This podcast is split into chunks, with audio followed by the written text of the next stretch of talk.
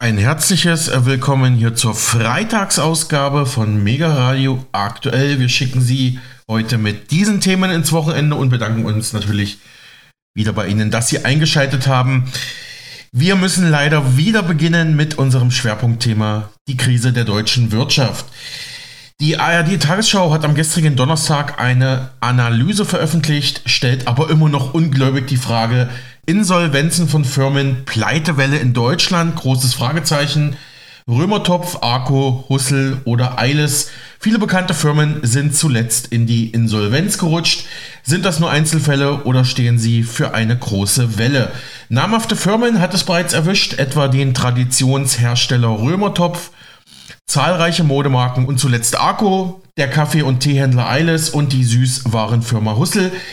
Der Verband der Insolvenzverwalter VID gibt aber leichte Entwarnung. Wir sehen allenfalls eine gefühlte Insolvenzwelle. Trotz des aktuellen Anstiegs liegt die Zahl der Unternehmensinsolvenzen in Deutschland nur auf Vor-Corona-Niveau und weit entfernt von den Spitzenwerten der Finanzkrise 2008 sagt Christoph Niering, Insolvenzverwalter und VID-Vorsitzender. Denn obwohl es aktuell deutlich mehr Insolvenzen gibt, sind die Zahlen derzeit nicht höher als vor der Corona-Pandemie. Ja, soweit die ARD hier und die Insolvenzverwalterorganisation VID. Hoffen wir mal, dass sie recht behalten. Während der politische Streit zwischen der Ampel und der Union aus CDU-CSU über das Wachstumschancengesetz weitergeht, schlagen renommierte Ökonomen weiterhin Alarm. Da komme ich gleich drauf. Denn auch der Vermittlungsausschuss konnte jetzt den Streit über das Wachstumschancengesetz nicht lösen. Die Union stimmte einem Kompromissangebot der Ampel-Bundesregierung nicht zu.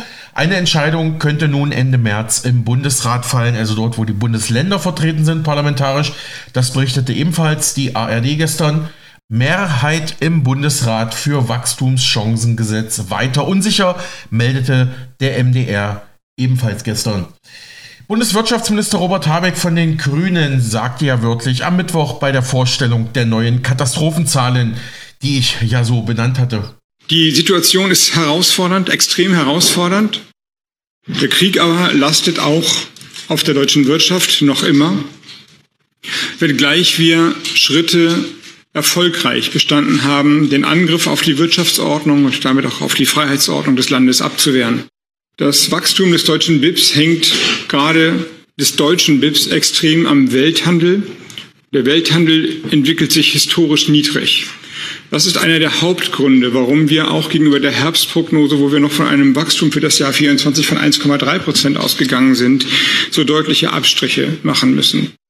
Wir werden wohl kaum aus diesem Saal heraus oder aus dem Kabinettssaal heraus das Wachstum in China anheben können, aber dass Entscheidungen schneller getroffen werden und dass die Umsetzung günstiger ist, auch im internationalen Vergleich, das liegt an uns.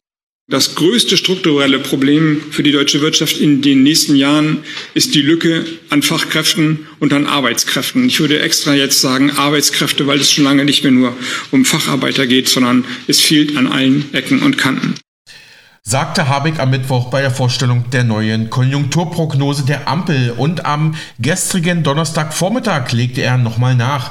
Im Streit um finanzielle Hilfen für die Wirtschaft ist kein Ende in Sicht, kommentiert die DPA dazu.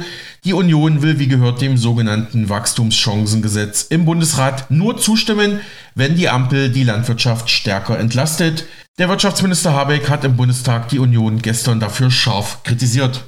Es ist einfach tatsächlich logisch schwer zusammenzukriegen, wenn man sagt, macht doch mehr Regierung, Klammer auf, dieses mehr nicht mit Gegeneinnahmen oder Gegenfinanzierung hinterlegt und dann gleichzeitig auf die Einhaltung der Schuldenbremse pocht.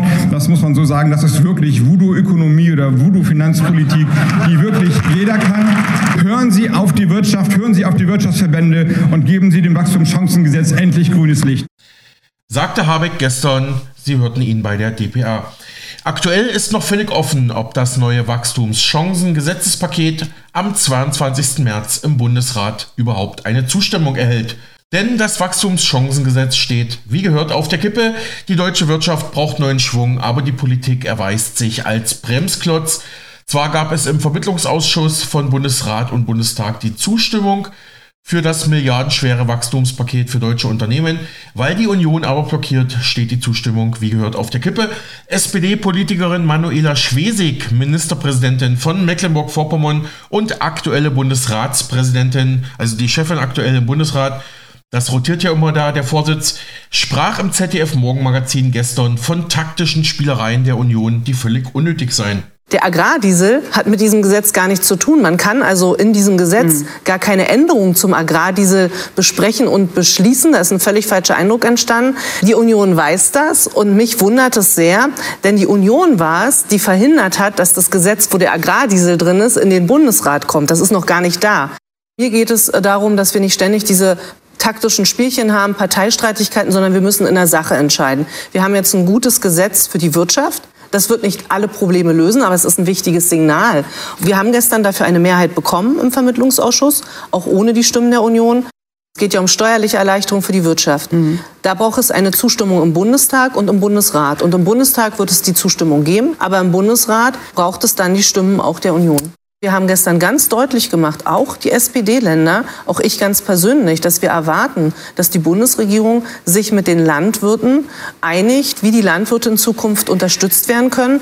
Dass doch jetzt ganz klar der Ball bei der Bundesregierung liegt. Die Bundesregierung muss sich klar sein darüber, dass sie a verhandeln muss mit den Bauern und mit der Entscheidung, dass es zum Wachstumschancengesetz ja. ermöglichen wir neue Spielräume, weil das Wachstumschancengesetz wird jetzt nicht so teuer. Es geht nicht um Gesicht verlieren, es geht darum, dass wir dafür sorgen, dass es der Wirtschaft gut geht. Und die Landwirtschaft ist ein ganz mhm. wichtiger mhm. Wirtschaftszweig. Und der Fehler ist gewesen von Anfang an, dass man nicht die Landwirte an den Tisch geholt hat. Mhm. Und übrigens, dann hat ja auch die Bundesregierung, und das will ich honorieren, auch äh, nochmal ist auf die äh, Bauern zugegangen und hat äh, letztendlich auch nochmal nachgegeben. Aber sie hat nicht mal diesen Kompromiss mit den Bauern besprochen. Und das Einmaleins der Politik ist, auch bei schwierigen Entscheidungen, dass ich die Leute, die es betrifft, an den Tisch hole. Sagte gestern dem ZDF Bundesratspräsidentin Schwesig, Ministerpräsidentin von Mecklenburg-Vorpommern. Also, was kritisieren renommierte Ökonomen derzeit? Selbst der regierungsnahe DIW-Chef Fratscher sagt jetzt kritisch, Deutschland steckt in einer Wachstumskrise und die Aussichten für die Wirtschaft sind trübe. Man komme langsamer aus der Krise als gehofft. Marcel Fratscher, Präsident Deutsches Institut für Wirtschaftsforschung, kurz DIW, blickt also mit Sorge auf diese Entwicklung, wie auch IFO-Präsident Fuß, den wir die Woche auch schon mal gehört hatten, wie auch Arbeitgeberpräsident Kampeter. Was der Ampel fehlt, ist eine klare Zukunftsvision, wo Deutschland hingehen soll und Vertrauen zu schaffen bei den Unternehmen. Denn Unternehmen investieren nur dann, wenn sie Vertrauen in die Rahmenbedingungen, in Zuverlässigkeit haben. Meines Erachtens ist es am dringendsten, wieder für Vertrauen zu sorgen und das Signal zu geben, die Bundesregierung kümmert sich ernsthaft um Wirtschaftswachstum. Das ist ein Schwerpunkt. Wir brauchen äh, das Wachstumschancengesetz, aber wir brauchen viele andere Wachstumschancen. Nur mit einem Gesetz wird die deutsche Wirtschaft nicht wieder nach vorne kommen. Soweit die Ökonomen Fratscher, Fußt und Kampeter zur aktuellen deutschen Wirtschaftskrise. Auch Bundesfinanzminister Christian Lindner äußerte sich in dieser Woche in einer Regierungsbefragung zur wirtschaftlichen Situation in Deutschland. Diese gegenwärtige Wachstumsschwäche unseres Landes passt sich ein in ein längeres Bild. In den vergangenen zehn Jahren seit 2014 ist Deutschland in allen internationalen Standortvergleichen Schritt für Schritt über ein Jahrzehnt zurückgefallen. Wir haben es also nicht mit einfachen Erklärungen zu tun, sondern mit strukturellen Aufgaben, denen wir uns stellen müssen. Und ich leite daraus zwei Dinge ab. Erstens, einfache Erklärungen sind nicht zutreffend. Und zweitens, alle, die in den vergangenen zehn Jahren Verantwortung getragen haben und heute Verantwortung äh, tragen, sind aufgefordert, mitzuwirken daran, die Wachstumsdynamik in unserem Land zu verbessern. Der Mangel an Arbeitskräften, das ist eine Wachstumsbremse. In diesem Zusammenhang haben wir einen großen Fortschritt erzielt mit dem Fachkräfteeinwanderungsgesetz. Ihm müssen weitere Anstrengungen bei der Mobilisierung der Reserven unseres Arbeitsmarktes nun folgen. Die Bürokratiebelastung ist auf einem Allzeithoch seit dem Jahr 2012, wo erstmals die Bürokratiebelastung gemessen worden ist. Mit den Meseberger Beschlüssen des Bundeskabinetts zum Bürokratieabbau werden diese Belastungen auf ein Allzeittief sinken und wir müssen weitere Anstrengungen unternehmen, unsere Betriebe zu entfesseln. Nun geht es darum, mit dem Wachstumschancengesetz einen weiteren Baustein gemeinsam zu beschließen, um im Bereich von Investitionsanreizen, zum Beispiel in der Baukonjunktur und durch Stärkung von privaten Forschungsvorhaben unserer Wirtschaft, einen echten Schub zu geben. Hier kommt auch der Opposition eine besondere Verantwortung nach, mit dazu beizutragen, das wirtschaftliche Umfeld zu verbessern. Liebe Kolleginnen und Kollegen, wir haben es vermocht, die Geldentwertung gemeinsam im Zusammenwirken in Europa unter Kontrolle zu bringen. Nun steht die nächste große Aufgabe vor uns, eine Wirtschaftswende, damit auch die Wachstumsdynamik unseres Landes wieder größer wird. Soweit Finanzminister Lindner zur deutschen Wirtschaftskrise. Und gestern hatte ich ja das hier schon versprochen. Die Union hat die Bundesregierung zu einer Wirtschafts- und Wachstumswende aufgefordert. Also sie blockieren nicht nur, sie versuchen auch Lösungen aufzuzeigen. Die wirtschaftspolitische Sprecherin der CDU-CSU-Bundestagsfraktion Julia Klöckner sagte jetzt in einem Interview mit der deutschen Presseagentur dpa, wir brauchen jetzt, um mal in der Sprache des Kanzlers zu bleiben, einen Dreifachwumms für die Wirtschaft. Die hatten schon gestern berichtet und hier kommt das ganze Interview. Das kostet erheblich an Wohlstand, das kostet erheblich an Zusammenhalt in einer Gesellschaft und es wird um, am Ende um Verteilungskämpfe gehen. Und deshalb heißt es ähm, All in, Sofortprogramm für die Wirtschaft, Wirtschaftswende und Wachstumswende. Das brauchen wir. Und äh, die Lage reden wir nicht schlecht als Opposition, die Daten sind schlecht. Und es ist nicht nur eine konjunkturelle Delle, sondern wir werden strukturell merken, dass unser Sozialstaat richtig unter Druck kommt. Jetzt ist die Lage dramatisch schlecht, aber was mir noch mehr Sorge macht, ist, dass der Kanzler äh, bei der Münchner Sicherheitskonferenz auf diese Frage hin sagte, don't worry about our economy, sozusagen, es ist alles gar nicht so schlimm. Und wenn in einer Regierungskoalition der Kanzler in einem komplett anderen Film ist als äh, die zuständigen Minister, dann äh, wird mir bang, weil ähm, abzusehen ist, dass ähm, wahrscheinlich ähm, nicht die richtigen Entscheidungen getroffen werden oder nur homöopathisch. Und wir brauchen jetzt, ähm, um mal in der Sprache des Kanzlers zu bleiben, einen Dreifachwumms für die Wirtschaft und, äh, oder einen Mehrfachwumms für die Wirtschaft. Deshalb haben wir als Unionsbundestagsfraktion ein Sofortprogramm Wirtschaft vorgelegt. Das bringen wir ein in den Deutschen Bundestag diese Woche. Und deshalb fordern wir ein Maßnahmenbündel, mindestens zwölf Punkte. Das heißt, jetzt wirklich eine Belastungs- und Bürokratiebremse, nicht immer mehr in dieser schwierigen Zeit den Betrieben aufladen. Zweitens flexiblere Arbeitszeiten, nicht nur Tageshöchstarbeitszeit, die einen einschränkt, sondern Wochenhöchstarbeitszeit, was die EU erlaubt. Die Lohnnebenkosten müssen auf 40 Prozent wieder gedeckelt werden. Ähm, klar ist, dass wir die Unternehmenssteuern senken müssen, damit wir international wettbewerbsfähig auch bleiben. Das Schrumpfen unserer Wirtschaft, das kostet uns Milliarden. Denn es hat was damit zu tun, dass Menschen Arbeit verlieren, dass wir äh, vor allen Dingen massiv an Investitionen in Deutschland gerade verlieren und Steuereinnahmen auf Dauer dann massiv schwierig werden. Wir haben jetzt Rekordsteuereinnahmen, 470 Milliarden Euro der Bundeshaushalt plus nochmal 39 Milliarden Euro Neuverschuldung. Also am Geld kann es einfach nicht liegen. Und wir sehen, dass die Anreize beim Bürgergeld Fehlanreize sind. Es sind Anreize für Arbeit nicht aufzunehmen, statt Arbeit aufzunehmen. Und man kann sich das sehr, sehr klug und auch gut ausrechnen. Hätten wir zum Beispiel 100.000 äh, Menschen in Bürgergeldbezug weniger, also die arbeiten, Sozialabgaben leisten, Steuern zahlen, ähm, dann hätten wir Minimum schon mal äh, drei Milliarden Euro mehr. Würden wir in dem, in dem Wachstum, in dem Durchschnittswachstum der EU-Länder liegen bei etwa drei Prozent, hätten wir dadurch schon mal 20, 30 Milliarden Euro mehr. Kurzum, es gibt keine Alternative, keine gute Alternative zum Wirtschaftswachstum, weil die Transformation und auch die Standards des Sozialstaates sind so langfristig nicht mehr zu finanzieren. Sagte Klöckner, wirtschaftspolitische Sprecherin der CDU im Interview mit der DPA ebenfalls am Mittwoch diese Woche. Und zum vorläufigen Abschluss unseres heutigen Schwerpunktthemas die deutsche Wirtschaftskrise.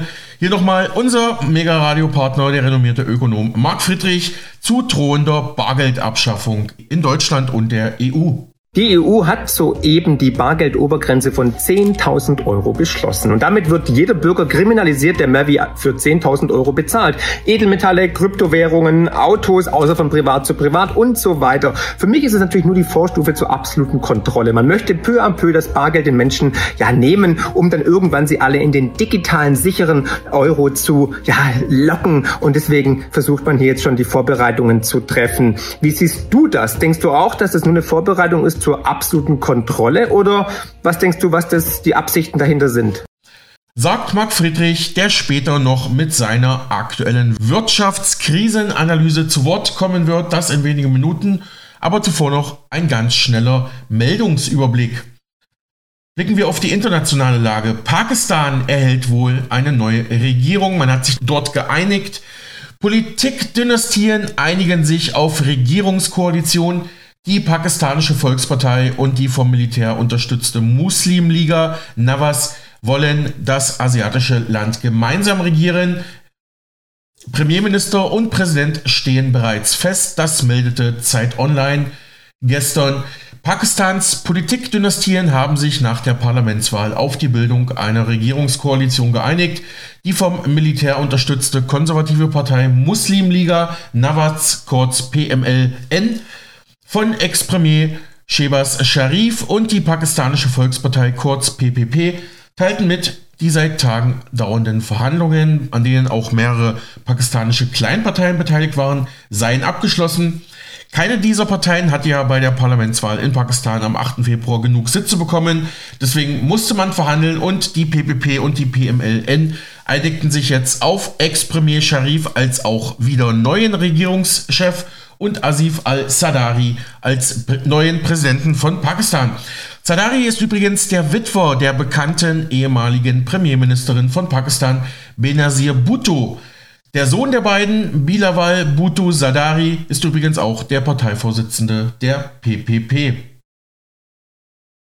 Pakistan hatte Anfang Februar mit seinen 128 Millionen Wahlberechtigten gewählt, aber Terror und Terroranschläge überschatteten die Wahlen. Viele Tote gab es bei Anschlägen auf Wahlkampfbüros. Es gab mindestens zwei Explosionen laut pakistanischen Behörden, bei denen mehr als 20 Menschen getötet und viele weitere verletzt worden sind. Es waren, wie gesagt, Anschläge auf Wahlkampfbüros genau einen Tag vor der Parlamentswahl in Pakistan. Welche Gruppen hinter diesen Terroranschlägen stecken, ist bislang immer noch nicht ganz klar. Pakistan vor der Wahl zwischen Terror und chinesischer Seidenstraße. Die Wahl in Pakistan findet in einer zunehmend unruhigen regionalen Konstellation statt. Sorge um die Stabilität eint China, Indien und den Westen, berichtete daher auch die linke Tageszeitung Taz am 8. Februar. Wo wir gerade bei den internationalen Meldungen sind, ich habe hier noch zwei kurze Nachträge zu Texas und den USA. Da verweise ich gerne nochmal auf unser aktuelles Interview zur Lage in den USA und Texas mit Susanne aus Texas. Vielleicht haben Sie es gehört. Wenn nicht, gerne nochmal nachhören auf unserem Spotify-Kanal. Mega Radio aktuell, das neue Inforadio. Mega Radio exklusiv Interview mit Susanne aus Texas. USA versus Texas. Politischer Konflikt mit beiden Regierungen erschien auf Spotify am 19. Februar 2024 oder unter dem gleichen Titel auch zu finden auf meinem privaten YouTube-Kanal Mega Radio aktuell Alexander Boos. Einfach bei YouTube eingeben und dann das erste Interview. Mega Radio exklusiv Susanne aus Texas im Interview. Da haben wir nochmal diesen ganzen Migrations- und Grenzkonflikt zwischen Texas und der US-Regierung von Biden nachgezeichnet. Und da habe ich noch einen wichtigen Nachtrag. Es gab ja letztes Wochenende dieses Gerichtsurteil gegen Trump, wo er eine Strafe in Höhe von über 350 Millionen US-Dollar zahlen musste. Und The Pioneer in Deutschland meldet jetzt mit einem Augenzwinkern, jetzt hat Trump eine Möglichkeit gefunden, neben Spenden weitere Gelder seiner Fans zu sammeln, möglicherweise auch um die Strafe abzuzahlen. Denn Donald Trump bringt seine eigenen Schuhe auf den Markt. Der Ex-Präsident wird sogenannte Sneaker auf den Markt bringen in goldener Farbe mit amerikanischer Flagge und weiß-roter Sohle. Die Schuhe kosten stolze 399 US-Dollar. Und dazu passt auch diese wichtige Meldung, die ich schon seit Tagen bringen wollte. Kurz nach dem Gerichtsurteil in New York gegen Donald Trump äh, sind einige Trucker, haben sich einige Trucker auf den Weg gemacht, um Richtung New York zu fahren, äh, zu fahren und die komplette Stadt zu blockieren. Und zwar, das war eine Art Protest gegen das Trump-Urteil. Diese Trucker weigern sich aktuell New York weiter zu beliefern. Also es ist ähnlich wie die Bauernproteste. Und zwar haben diese Lkw-Fahrer einen tatsächlichen Boykott gegen die Stadt New York angekündigt. Sie wollen die Stadt meiden und auch verhindern, dass Güterprodukte, Nahrungsmittel in die Stadt New York reinkommen. Ein richtiges, eine, ein, ein richtiger Boykott der US-Trucker meldete zum Beispiel in den USA der Independent oder in Deutschland der Spiegel. Damit wollen sie ihren Unmut gegen das Urteil gegen Trump vor dem New Yorker Gericht zum Ausdruck bringen. Wie die Lage da aktuell aussieht beim Trucker-Protest und Trucker-Boykott gegen New York, das konnte ich bis Redaktionsschluss leider nicht herausfinden. Ist auf jeden Fall wieder einiges los in der Weltpolitik, auch in Europa. Ich hatte es schon angesprochen, heftige Bauernproteste weiterhin auch in Belgien und Spanien. In Spanien vor allem mit teils gewalttätigem Polizeieinschreiten gegen die Demonstranten. Also das hier die Lage der spanischen Bauernproteste die letzten Tage. Und in Brüssel protestieren Bauern aktuell gegen das Treffen der EU-Agrarminister. Und auch in Polen blockieren Bauern weiterhin die Grenze zur Ukraine. Das meldete NTV Anfang der Woche. Polnische Landwirte wollen ihre Proteste gegen erleichterte Getreideeinfuhren aus der Ukraine mit einer umfassenden Grenzblockade weiter verstärken. Es wird eine totale Blockade aller Grenzübergänge, Grenzübergänge geben, kündigte ein Sprecher der polnischen Bauerngewerkschaft Solidarity an. Militärische Hilfsgüter würden durchgelassen, Lkw und Personenverkehr aber blockiert. Spediteure aus der Ukraine kündigten im Gegenzug einen Gegenprotest an drei Grenzübergängen nach Polen an. Hintergrund ist, Agrargüter zählen zu den wichtigsten Einnahmequellen in Polen und der Ukraine. Wegen des Kriegs gegen Russland versucht das Land, diese Produkte statt über das umkämpfte Schwarze Meer verstärkt über den Landweg zu exportieren. In Polen und aber auch in der Slowakei kommt es aber seit Monaten zu Protesten von Landwirten und Lkw-Fahrern gegen diese ukrainischen Einfuhren in die EU weil sie durch die billige Konkurrenz, ja, einen Preisverfall derzeit erleben. Und auch die Berliner Zeitung berichtet, gegen die EU- und Ukraine-Getreide Bauernproteste in Polen und Tschechien weiten sich aus. Da wird von Straßenblockaden, faulen Eiern und brennenden Reifen berichtet. In der Kritik stehen vor allem EU-Pläne und ja, diese Einfuhr des ukrainischen Getreides. Allerdings ähm, geht es ja vor allem gegen den Green Deal der Europäischen Union. Das ist ja ein Projekt, das auch EU-Chefin Ursula von der Leyen immer weiter vorantreiben will, diese Klimaneutralität bis 2050, Fit for 55, Green Deal, diese EU-Pläne, die stört da die Bauern in Osteuropa. Und darum ist da der Unterschied im Vergleich zu Deutschland. Die Proteste der Bauern richten sich in Osteuropa weniger gegen die eigene Regierung, sondern vielmehr gegen die Brüsseler Diktatur, wie es polnische Landwirte während ihrer Protestaktionen formuliert haben. Bilanziert hier die Berliner Zeitung zu den EU-weiten Bauernprotesten, vor allem in Osteuropa. So, an dieser Stelle kehren wir zurück nach Deutschland und blicken noch einmal in einem Analyse-Hintergrund-Interview auf die Krise der deutschen Wirtschaft. Jetzt nochmal unser Radiopartner, der renommierte Ökonom und Bestsellerautor Marc Friedrich bei bialo.de im Interview. Dort analysiert er die aktuelle Krisenlage der deutschen Wirtschaft und verrät, was er für das Jahr 2024 erwartet bei Zinsen, Inflation, Konjunktur und den Aktienmarkt sowie bei der FDP und die Ampel-Bundesregierung. Das hat unser Radiopartner Marc Friedrich dort bei bialo.de verraten.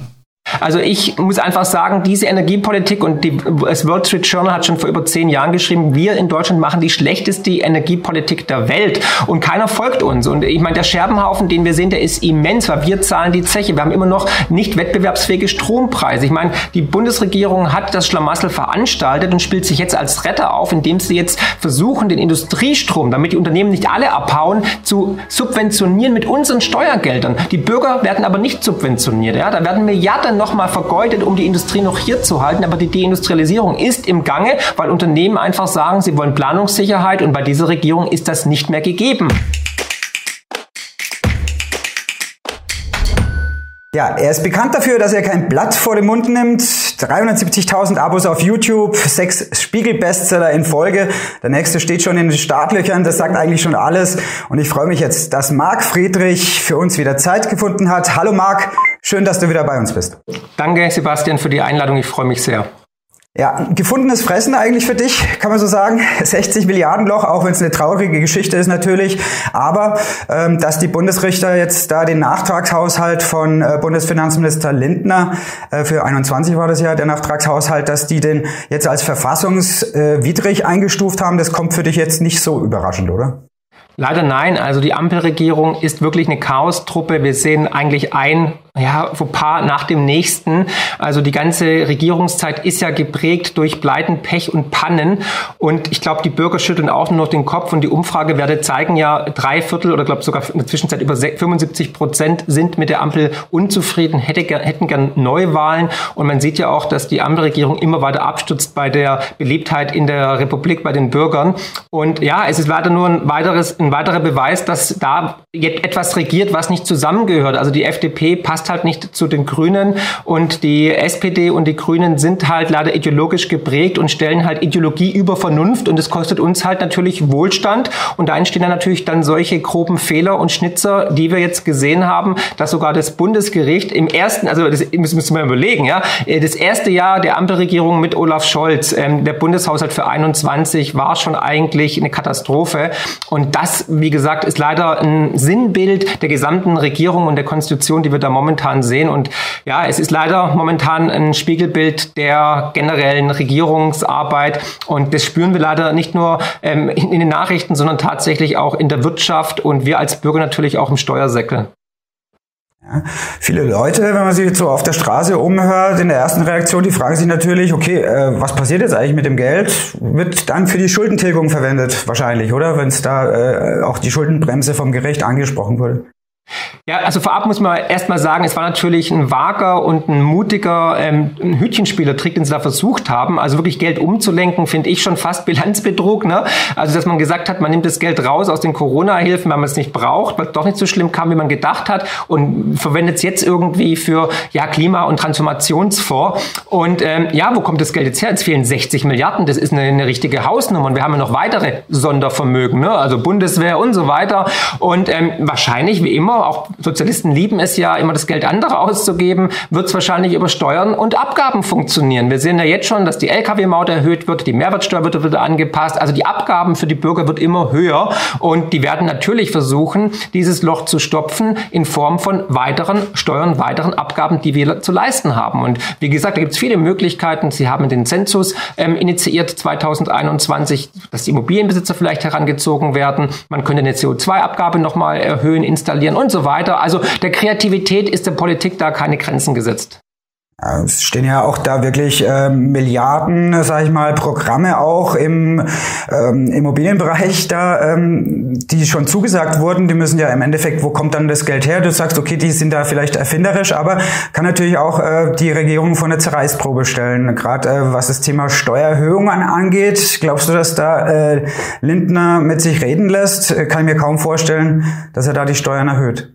Ja, es ist jetzt wirklich ein Lackmustest für die ähm, Stabilität dieser Regierung und ähm, ich könnte mir gut vorstellen, dass wir jetzt vielleicht sogar einen Bruch sehen, dass vielleicht zu Neuwahlen kommt, was ja die breite Masse auch will. Und um ehrlich zu sein, die ist eigentlich die einzige Chance, die die FDP noch hat, weil wenn sie an der Ampelregierung festhält, wird sie definitiv aus dem Bundestag rausfliegen bei den nächsten Wahlen. Und die einzige Chance, die sie hätte, wäre jetzt wirklich zu sagen, okay, wir beenden das Experiment, es ist gescheitert. Und dann könnte man ähm, die Neuwahlen ausrufen und das wäre die einzige Chance, dann sich hinzustellen sagen, hey, wir haben dieses, äh, diese Chaostruppe äh, beerdigt, er wählt uns bitte nochmal in den Bundestag, gibt uns nochmal eine Chance, dann könnten sie die 5% heute nochmal ähm, nehmen. Aber ansonsten ist die FDP definitiv erledigt und ich glaube, viele FDP-Wähler haben sich auch abgewendet. Und ähm, Lindner wird damit nicht mit sich reden lassen, glaube ich auch nicht, dass er da jetzt irgendwie nochmal irgendwas anderes ähm, veranstaltet. Und ähm, es wird aber nicht anders funktionieren, Sebastian. Man braucht eigentlich weitere Steuererhöhungen, weil die Löcher werden immer größer. Also wir haben jetzt in den letzten Jahren so viel Geld verdummt. Also eine falsche Energiepolitik ist ein Scherbenhaufen, vor dem wir stehen.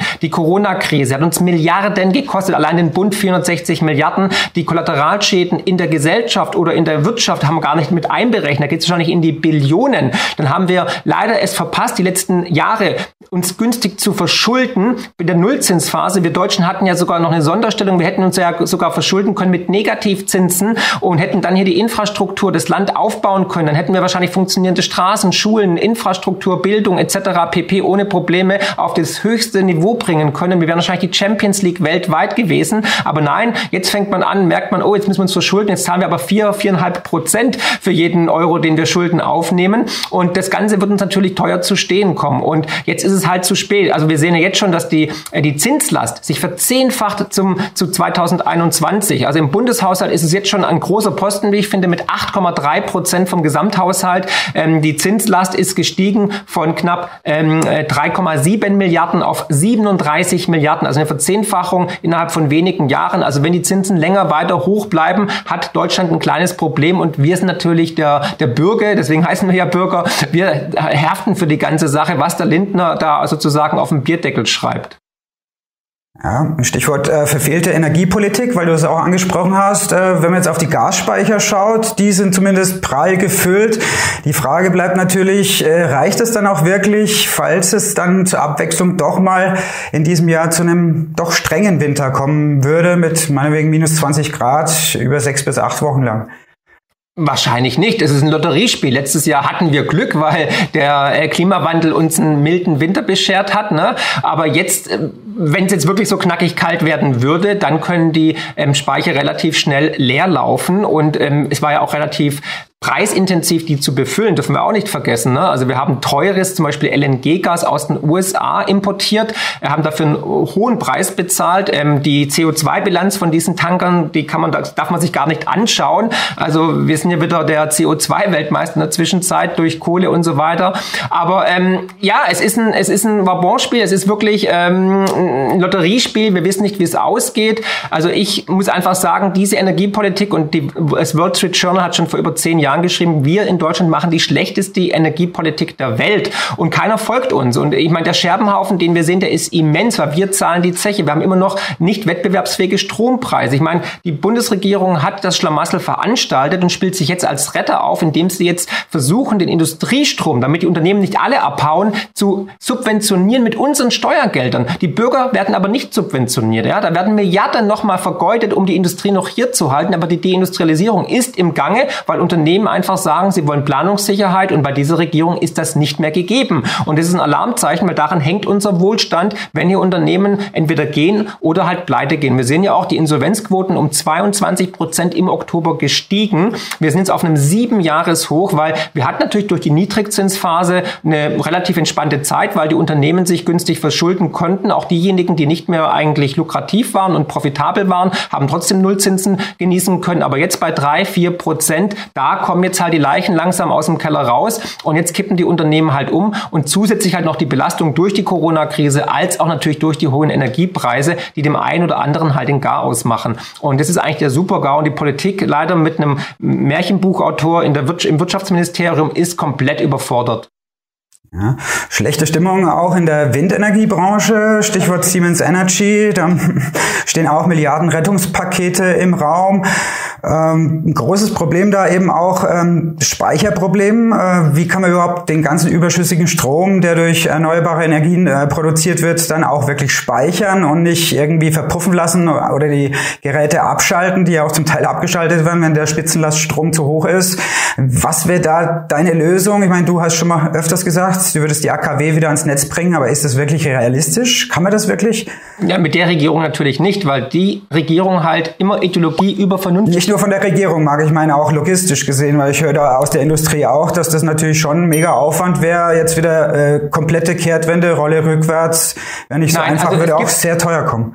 Hm, nee, eben gar nicht. Also es gibt ja die Studien schon, dass ohne Probleme sechs bis acht äh, AKWs sofort wieder ins Netz gehen könnten. Der, der, der, die Kosten würden definitiv das, was wir in Zukunft einsparen, sofort amortisieren. Also es wäre auf jeden Fall, wir hätten wieder grundlastfähigen Strom, mit dem wir planen könnten. Und momentan haben wir dieses Speicherproblem. Du hast es schon richtig erwähnt. Und Fakt ist einfach, die grüne Transformation ist gescheitert. Und es hat ja immer geheißen, ja, Sonne, Wind schicken keine Rechnung, ja, Pustekuchen. Alle Länder um uns herum gehen einen anderen Weg. Wir sehen eine Renaissance der Atom Atomkraft. Wir sehen jetzt, dass Großbritannien seine Klimaziele massiv nach hinten verschoben hat. Warum? Weil die Regierung gesagt hat, hey, wir wollen nicht den Wohlstand opfern, äh, weil was bringt es uns, wenn wir irgendwie alle klimaneutral sind, aber wir leben dann wieder äh, in, in Hütten oder auf der Straße oder haben nichts zu fressen. Also völlig richtige Entscheidung. Und parallel sehen wir weltweit, wie Windprojekte, wie Wind- und also Windparkunternehmen, aber auch Solarunternehmen in die Bredouille geraten. Ähm, jetzt hat zum Beispiel die britische Regierung erst äh, gestern die ähm, Offshore-Windkraftpreise auf ein Maximum erhöht, weil sie sonst nicht ja, profitabel sind und umkippen und bankrott gehen würden. Also es ist nicht wettbewerbsfähig und das große Problem ist natürlich, du hast es richtig gesagt, die Speicher. Wir haben keine Möglichkeit, diesen fluktuativen Strom zu speichern und da muss man investieren in die Forschung, damit wir Speichertechnologien haben. Und momentan ist es sogar noch viel, viel schlimmer. Wir zahlen ja Geisterstrom. Das heißt, Strom, den wir produzieren, wenn wir viel Wind haben, wenn wir viel Sonne haben, den müssen wir dann, um die Netze nicht kollabieren zu lassen, können wir natürlich teilweise was abschalten, aber teilweise müssen wir halt dann diesen überschüssigen Strom auch verkaufen. Aber nicht, dass wir Geld bekommen, sondern wir geben den Leuten noch Geld dazu. Dann kriegt Frankreich Geld, dann kriegt Tschechien Geld, dann kriegt Polen Geld. Und es hat uns im letzten Jahr 900 Millionen Euro gekostet. Und es geht jetzt bald in die Milliardenbereich. Also ist absurd, dass wir hier eigentlich versuchen, ähm, in, äh, ja, in fluktuative, nicht grundlastfähige Energie einen Wirtschaftsstandort wie Deutschland zu betreiben. Das kann nur Wohlstand kosten. Und alle weltweit, ich spreche mit vielen Experten, schütteln den Kopf. Und das ist so, wie wenn du zum Beispiel sagst, okay, hey, ich verkaufe mein, meine Immobilie, du packst deine Sachen, alles ist im Umzugsauto drin,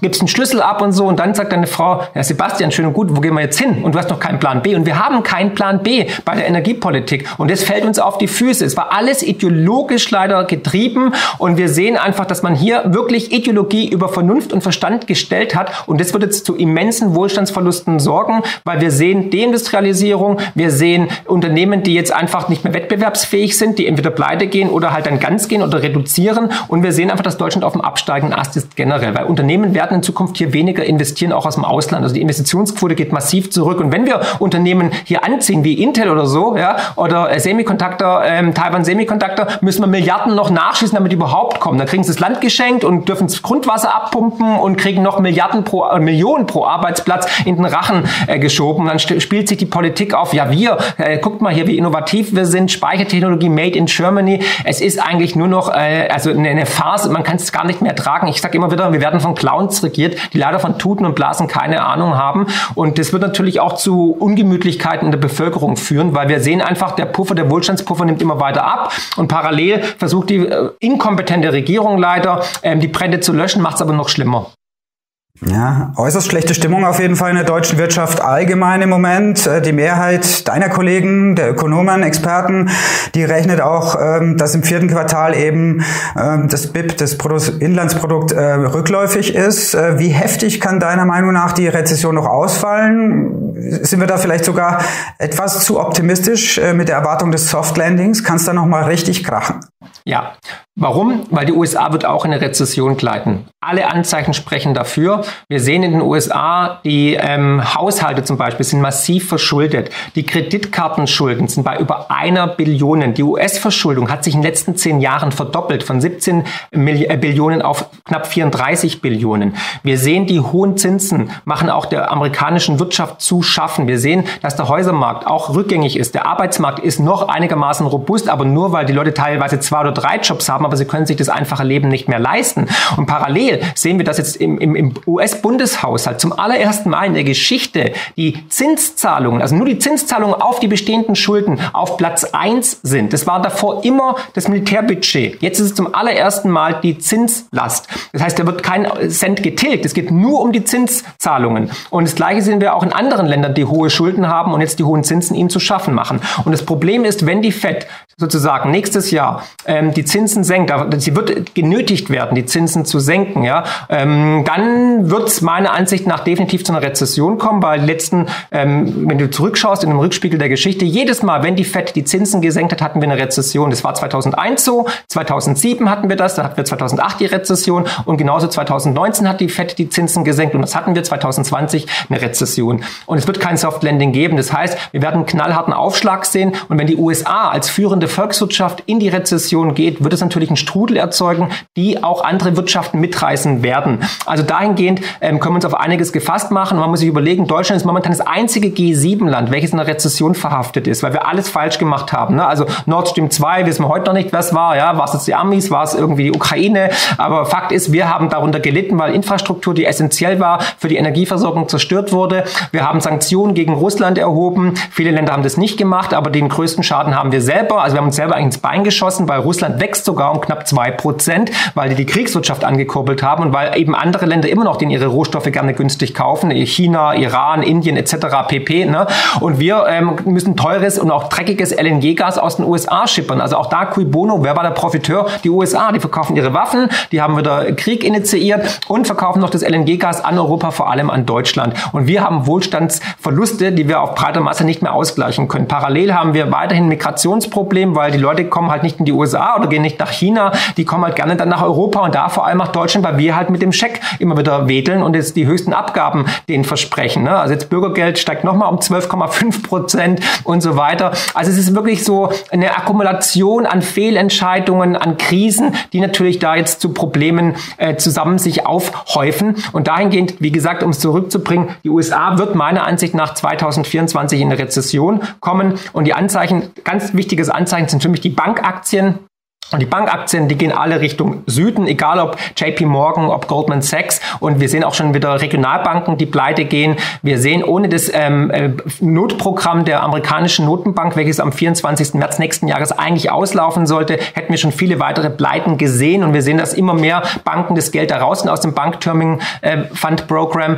Und ähm, dahingehend sind für mich die Finanzinstitute immer ein Anzeichen, wie geht's der Wirtschaft wirklich? Und wenn da der Aktienkurs nach Süden geht, wenn auch JP äh, ähm, Jamie Dimon für, ich glaube, über, ich glaube, eine Million Aktien hat er verkauft. Wenn die Bankmanager jetzt bei den Bankinstituten, egal Bank of America oder andere Institute, ihre Aktien verkaufen, der Aktienkurs Richtung Süden tendiert, ist es ein Zeichen, der Wirtschaft geht es nicht wirklich gut. Das kann doch mal ein paar Monate funktionieren, aber ich erwarte tatsächlich, da äh, lehne ich mich jetzt auch weit aus dem Fenster raus, meine Prognose ist, 2024 werden wir eine Rezession in den USA sehen. Wir werden auch die Zinswende sehen und das wird dann natürlich den zweiten Inflationsschub auslösen, den ich ja prognostiziert habe. Die zweite Inflationswelle, die dann heftiger werden wird. Warum? Weil die Schulden gestiegen sind, weil die Belastung gestiegen ist, nicht nur bei der äh, US-Administration, sondern auch bei den Privatpersonen. Und dann die zweite Inflationsseite wird die erste in den Schatten stellen. Dann werden wir wahrscheinlich zweistellige Inflationsraten haben und dann werden die Karten neu gemischt. Und darauf muss man sich halt mental, aber auch monetär vorbereiten, weil das wird natürlich auch Deutschland und Europa mitreißen. Und die Chinesen, die haben ja schon hausgemachte Probleme, die sind ja schon in der Deflation und wir sehen es ja, VW, Mercedes, alle klagen, ne, dass die Absätze nicht mehr so funktionieren. Also es ist ein riesen Rattenschwanz, um es mal so runterzubrechen, aber ich denke mal, es war verständlich, dass wir da verschiedene wichtige ähm, ähm, Ökonomien haben, die jetzt, wie gesagt, leider in, in Problemzonen geraten, die halt nicht mehr stemmbar sind und das einzige, die einzige Möglichkeit ist dann, dass die Notenbanken halt wieder die äh, Zinsen senken und Geld drucken. Deswegen, wenn auch noch ein Credit Crunch passiert oder wenn noch irgendwie ein Kredit Ereignis passiert, dass die Banken da in die Bredouille geraten, dann Heureka, dann wird spannend.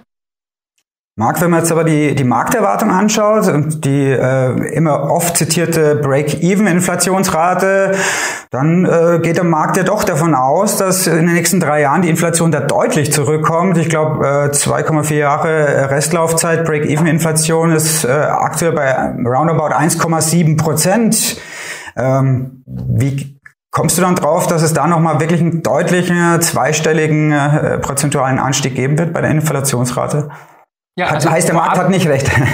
Ja, der Markt hat, der Markt hat eigentlich immer recht, ja, aber die Experten haben leider selten recht. Also ich glaube, wir sehen ja gerade einen Paradigmenwechsel und eine Zeitenwende, dass wir einen neuen Zyklus sehen. Und zum Beispiel, wir sehen jetzt den Wechsel von der unipolaren Welt, wo die USA die Weltpolizei war, in eine multipolare Welt. Und eine multipolare Welt steht immer für schwächeres Weltwirtschaftswachstum. Auch das zeige ich in meinem neuen Buch natürlich auf. Ihr Lieben, ich muss was mit euch teilen. Es ist da. Nach zwei Jahren harter Arbeit habe ich es endlich in meinen Händen. Es ist wie ein Kind zu bekommen. Ich weiß nicht, ob du schon Eltern bist, ob du schon Mutter, Vater bist oder was dazwischen, aber es ist schon ein besonderer Moment, wenn man so viel Energie, Liebe und Leidenschaft in ein Projekt reinsteckt. Reinsteckt, sorry. Ja, ich bin gerade ganz euphorisch und voller Adrenalin, weil es ist wirklich es ist so ein unglaublicher Geburts Moment eigentlich. Ne? Und dann hat man dieses Buch in der Hand, endlich, nachdem es nur virtuell war, und man kann es durchblättern und man sieht diese wunderschönen Grafiken, man sieht das Inhaltsverzeichnis und man denkt einfach, wow, es ist gelungen, es ist richtig hübsch, genauso wie der Vater. Also, hey, die größte Revolution aller Zeiten. Ich muss sagen, ja, ich freue mich, ich bin unglaublich stolz, hab Gänsehaut und mich würde es natürlich freuen, wenn du das Buch auch bestellst. Ich werde es unten verlinken. Also, ich freue mich riesig und mein Co-Autor Florian Köstler natürlich genauso. Wir sind Eltern geworden, Mann und Mann und haben jetzt ein Kind bekommen und das Kind heißt die größte Revolution aller Zeiten. I love it.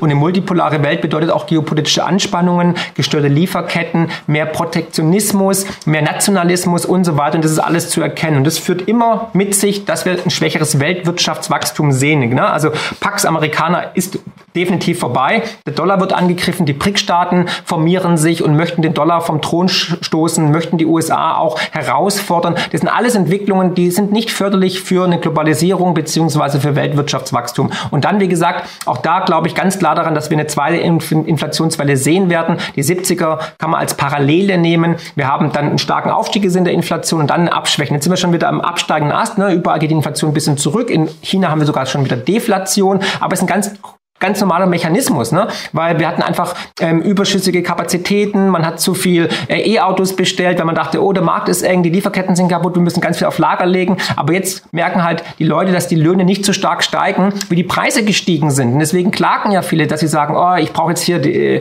die Lokführer brauchen mehr Geld, alle wollen mehr Geld, IG Metall möchte 12 Prozent, die möchten 15 Prozent und so weiter. Und das wird dann eine Lohnpreisspirale mit sich ziehen, also eine zweite Inflationswelle, gepaart mit der Rezession, ist halt meiner Ansicht nach aus ökonomischer Sicht der Super-GAU eigentlich. Und aus dem Grund erwarte ich tatsächlich, dass die Inflation nochmal zurückgehen wird, aber dann nochmal stark ansteigen wird, sobald die Notenbank die Zinsen senkt. Dann kommt eine Rezession und dann gehen auch die Aktien runter. Also ich bin auch erstmal für die nächsten Wochen, Monate, ich glaube, wir sehen auch eine Jahresendrallye. Ja? Ich habe auch selber nochmal Aktien aufgestockt und so weiter. Und ähm, das hat saisonale Gründe. Eigentlich ist der Markt momentan technisch überkauft. Ja, wir sehen historisch hohe Bewertungen, aber nichtsdestotrotz die Hedgefonds, die Fondsmanager und so weiter, BlackRock, die sind genötigt, jetzt hier den Markt sozusagen ähm, ja, zu schlagen und müssen investieren. Die haben einen Investition, Investitionszwang. Aus dem Grund erwarte ich tatsächlich eine Jahresendrallye und bin erstmal positiv, aber halt nur kurzfristig. Mittelfristig, langfristig wird es ein sehr volatiler Markt bleiben und wird es auf jeden Fall rappeln in der Kiste. Ja, und hältst du da die ersten Zinssenkungen auch schon Anfang nächsten Jahres für möglich? Äh, Spekulationen gibt's ja schon, die da jetzt immer wieder aufkeimen, dass die Fed da vielleicht schon früher als gedacht, eben Anfang nächsten Jahres vielleicht schon die Zinsen wieder senken könnte. Ich glaube, das wird nur passieren, wenn die Zahlen dafür sprechen und wenn es wirklich dann äh, im Finanzsystem bröckelt. Also die die Fed hat in den letzten Jahrzehnten immer die Zinsen gesenkt, wenn es in der Finanzwelt Probleme gab. Also Subprime-Krise, Nasdaq-Bubble und so weiter, um die Finanzinstitute zu retten. Und wenn sich da was herauskristallisiert und wir sind noch nicht sozusagen ähm, auf dem Weg nach unten, dann würde ich auf jeden Fall aktiv werden, entweder Stop-Loss-Kurse setzen oder vielleicht sogar mal Gewinne einheimsen und lieber verkaufen und sich auf die Seitenlinie starten, weil auch da historisch bedingt, auch das zeigen die Zyklen, war es immer so, dass die Börse erst in die Knie ging, ging, wenn die FED die Zinsen gesenkt hat und wenn die Rezession dann später kam, dann war eigentlich das Ungemach vollendend, vollendet. Und deswegen erwarte ich wahrscheinlich so, man sagt immer so acht Monate ungefähr. Im Sommer wird es eine Zinssenkung geben. Ähm, ich würde sagen 24 auf jeden Fall. Und wenn die Zinsen gesenkt werden, dann wird auch die Party an den Börsen vorbei sein. Wenn natürlich Anfang des Jahres schon die Zinsen gesenkt werden, dann haben wir schon im Januar, Februar ähm, die Kurse Richtung Süden leider am Aktienmarkt. Mich würde es natürlich freuen, wenn wir noch so ein letztes Hurra sehen, die Preise nochmal auf neue Allzeithoch steigen und man nochmal einen schönen Reibach macht. Aber es wird herausfordernder für den Anleger. Man muss mit sehr volatilen Märkten rechnen. Wir haben geopolitische Anspannungen, wir haben äh, natürlich ähm, Probleme in der Finanzwirtschaft, in, in, in, den Finanzinstituten und so weiter. Wir haben es gesehen, im Frühjahr sind viele Banken in den USA umgekippt, mussten gerettet werden. Wir haben historisch hohe Schulden in den USA. Also wir haben letzt vor kurzem erst 275 Milliarden Dollar Neuverschuldung gehabt an einem Tag. Ne?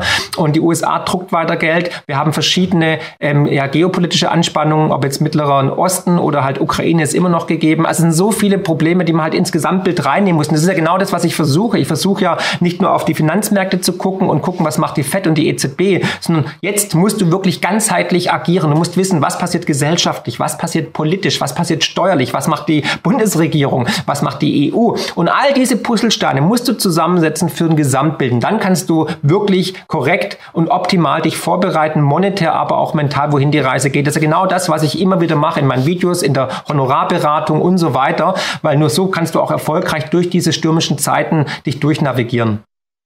Ja, weil du gemeint hast, du hast zuletzt sogar zugekauft bei Aktien, auch im Hinblick auf eine mögliche Jahresendrallye, könnte schon fast äh, der Startschuss eigentlich gefallen sein, wenn man sich jetzt so anschaut die letzten Tage. Ähm, gut, äh, an dem Donnerstag jetzt ein kleiner Dämpfer wieder, aber welche Aktien hast du da gekauft vor allem? Also, also keine Bankaktien. Nein, Bankaktien habe ich nicht gekauft. Könnte man antizyklisch sich mal überlegen, aber na, nee, erstmal nicht. Nee, also ich bin ja ein großer Fan von allem, was durch die Natur oder durch die Mathematik limitiert ist. Ne? Und dahingehend bin ich ein großer Fan von Rohstoffen. Alles, was die Grünen hassen, kaufe ich gerne. Ich habe ja in meinem letzten Buch Uran empfohlen. Die haben sich alle vervierfacht, verfünffacht. Ne? Ähm, ähm, Rohstoffe, Öl, Kohle, Gas, weil ich glaube, wir werden noch sehr lange mit fossilen Energieträgern äh, zu tun haben und wir brauchen die auch noch sehr, sehr lange. Also die ganze grüne Transformation ist für mich, und ESG vor allem, ist für mich ein Scam.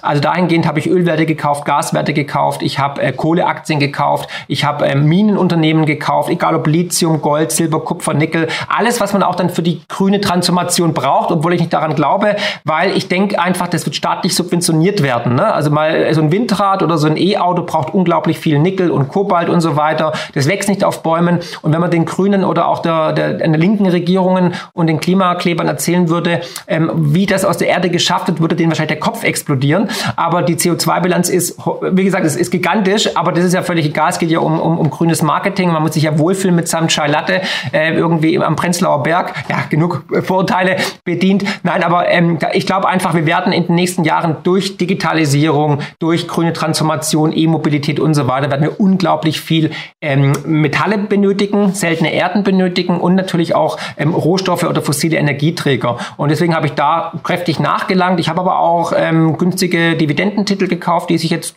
wie ich finde, sich angeboten haben. Ich habe im Bereich Shipping was gemacht, ein bisschen antizyklisch, weil die jetzt schon sehr günstige KGVs haben und ähm, gute Dividenden zahlen etc. Also da bin ich aktiv geworden und ähm, freue mich sehr darüber, weil die jetzt schon eigentlich alle sich gut entwickelt haben. Äh, den Fonds, den Wertefonds berätst du auch noch oder hast du da die Aktivitäten äh, ad acta gelegt?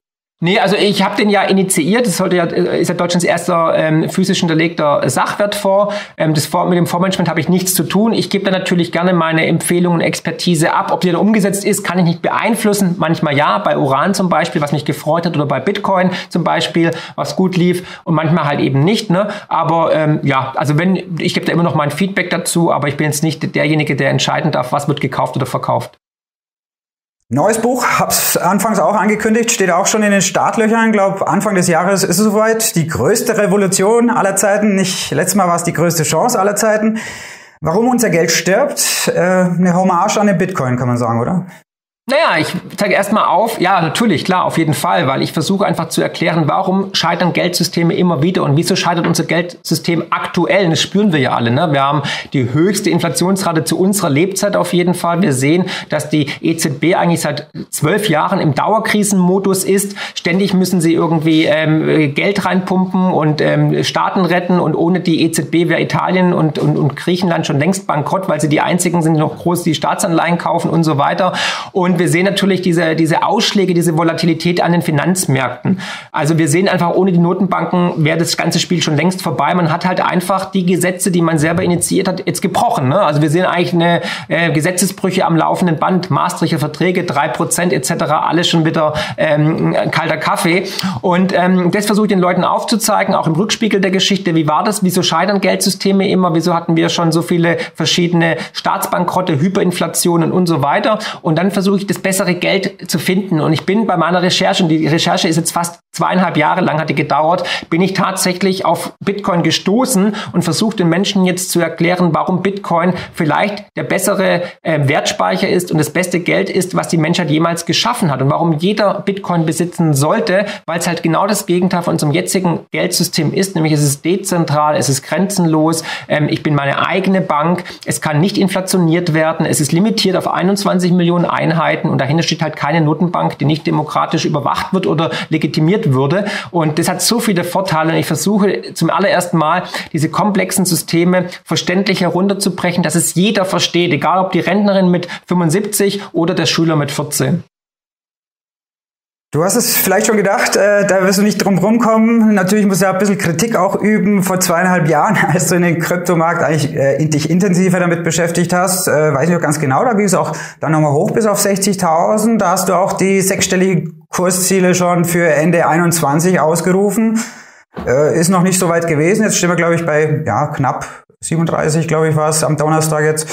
Ähm, Bleibst du bei den sechsstelligen Kurszielen und aber nicht bis Ende des Jahres jetzt, sondern na, also Bitcoin, Bitcoin ist immer für Überraschungen gut. Es ist ein sehr enger Markt und sehr volatiler Markt, aber ich bin felsenfest überzeugt, jetzt vor allem auch nach zweieinhalb Jahren Recherche mehr denn je. Und wir sehen ja auch alles, was ich eigentlich ähm, so prognostiziert habe, dass es adaptiert wird von Ländern, dass es adaptiert wird von den Unternehmen, von der Wall Street, passiert ja momentan mit dem BlackRock ETF und so weiter. Und ich, ich sehe gar keinen, gar keinen Weg drum herum, dass es nicht sechsstellig wird. Deswegen meine Aussage von damals, vom Timing her vielleicht nicht ganz richtig, aber es wird passieren passieren. Die Frage ist nicht, wann, äh, die Frage ist nicht, Entschuldigung, die Frage ist nicht ob, sondern lediglich wann.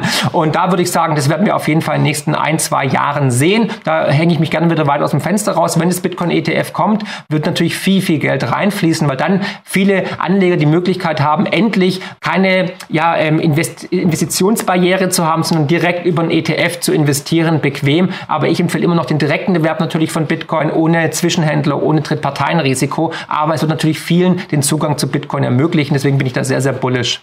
Dann Marc, besten Dank für den Moment. Äh, hat wirklich, äh, ist wieder äh, sehr kurzweilig gewesen, das Interview. Ähm, ich wünsche dir viel Erfolg bei dem neuen Buch dann. Wann ist es soweit? Am 23. Januar 2024 erscheint es und vorbestellen kann man es jetzt schon auf Amazon und Co. Also auch wieder ein potenzieller Spiegel-Bestseller wird es auf jeden Fall, gehe ich jetzt mal schwer davon aus, wieder werden. Die größte Danke, Revolution aller Zeiten. Ohren. Sebastian, hoffentlich. Das würde mich freuen. Die größte Revolution aller Zeiten, warum unser Geld stirbt. Da viel Erfolg dann und würde mich freuen, wenn wir da vielleicht auch nochmal dann in einer äh, gesonderten Sendung draufschauen können auf das Buch und Gerne. auch äh, das Thema Bitcoin vielleicht noch ein bisschen näher beleuchten können. Und danke, dass du es sportlich genommen hast. Soweit unser Radiopartner Marc Friedrich, der renommierte Bestseller-Autor, Finanzexperte und Bitcoin-Spezialist. Vielen Dank für diese Analysen zur Inflation, Zinssenkungen, möglichen Neuwahlen.